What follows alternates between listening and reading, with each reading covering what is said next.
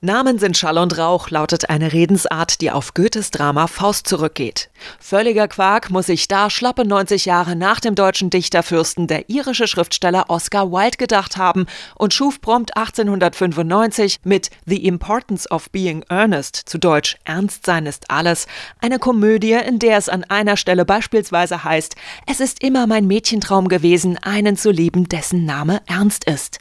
Ich bedauere jede arme verheiratete Frau, deren Mann nicht ernst heißt. Nun, in Anbetracht der Tatsache, dass sich Eltern hierzulande seit Ende der 60er Jahre kaum noch dazu durchringen können, ihren Nachwuchs ernst zu nennen, dürften ledige Träger dieses Namens jenseits des Rentenalters eher Seltenheitswert besitzen. Spielte die Wildsche Komödie in der Jetztzeit, wären es sowieso mit Sicherheit all die armen verheirateten Frauen, deren Männer Kevin heißen, die da bedauert werden müssten. Denn glaubt man höhnischen Stimmen wie jenen der Satire-Internet-Enzyklopädie Unzyklopädie, Wikipedia tritt bei diesem Vornamen der sogenannte Kevinismus zutage, der bei entsprechenden weiblichen Namensträgern übrigens als Chantalismus bezeichnet wird. Unter Kevinismus versteht man demnach die krankhafte Unfähigkeit, menschlichem Nachwuchs menschliche Namen zu geben. Kevinismus führt bei den Erkrankten und vor allem bei deren Nachwuchs zur sozialen Isolation was zu beweisen wäre und was, zumindest im Bereich der Grundschule, auch scheinbar bewiesen wurde. Eine Studie der Universität Oldenburg will nämlich herausgefunden haben, Kinder namens Kevin gelten bei Lehrern als verhaltensauffällig und leistungsschwach. Einmal sogar soll eine Lehrkraft zugegeben haben, sie betrachte Kevin mehr als Diagnose denn als Namen. Abgesehen davon, dass Kevin so viel bedeutet wie von Geburt an hübsch und anmutig, scheint das mit der Isolation und der Leistungsschwäche, wenn überhaupt, wohl nur in unseren Breitengraden Damokles gleich über diesem Namen zu schweben.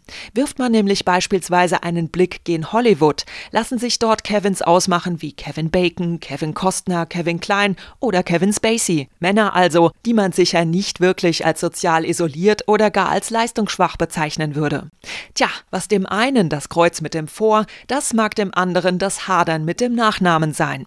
Wer unten zu busenhart, scheitnass oder klofig im Pass stehen hat, der hat sicher nicht nur des Öfteren die Lacher auf seiner Seite, der kann sich bestimmt auch auf die allgemeine Verwaltungsvorschrift zum Gesetz über die Änderung von Familiennamen und Vornamen berufen. Danach nämlich können beispielsweise anstößig oder lächerlich klingende Namen oder Namen, welche zu frivolen, unangemessenen Wortspielen Anlass geben, abgeändert werden. Was allerdings dahinter steckt, wenn ein solcher Familienname beibehalten wird, wer weiß. Vielleicht sind es ja ähnliche Überlegungen wie jene, die manch einen umtreiben bei der Auswahl seines Nicknames. Das sind diese kleinen, selbst ausgedachten Dingerchen, die man auf unterschiedlichste Weise, zum Beispiel bei Singlebörsen im Internet, nutzen kann, um nicht gleich mit seinem wahren Namen um die Ecke kommen zu müssen. Wer sich im Zuge dessen allerdings freiwillig Klobürste oder Total Rammler nennt, der unterschätzt wahrscheinlich die Psychologie hinter derlei Unmelodischem. Nicknames sollten wohl überlegt sein, denn sie sagen zum Beispiel etwas aus über den Zustand einer Person, mürbe, hacke oder stoned.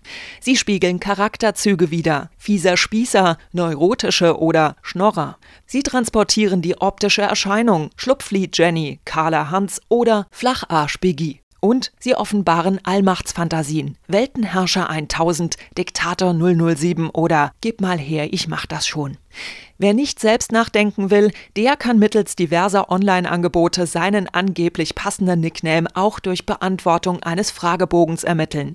Wenn sich dabei allerdings Kevin, Chantal oder Klobürste herauskristallisieren, dann sollte man entweder über die Qualitäten der Befragung oder aber über die eigenen mal nachdenken.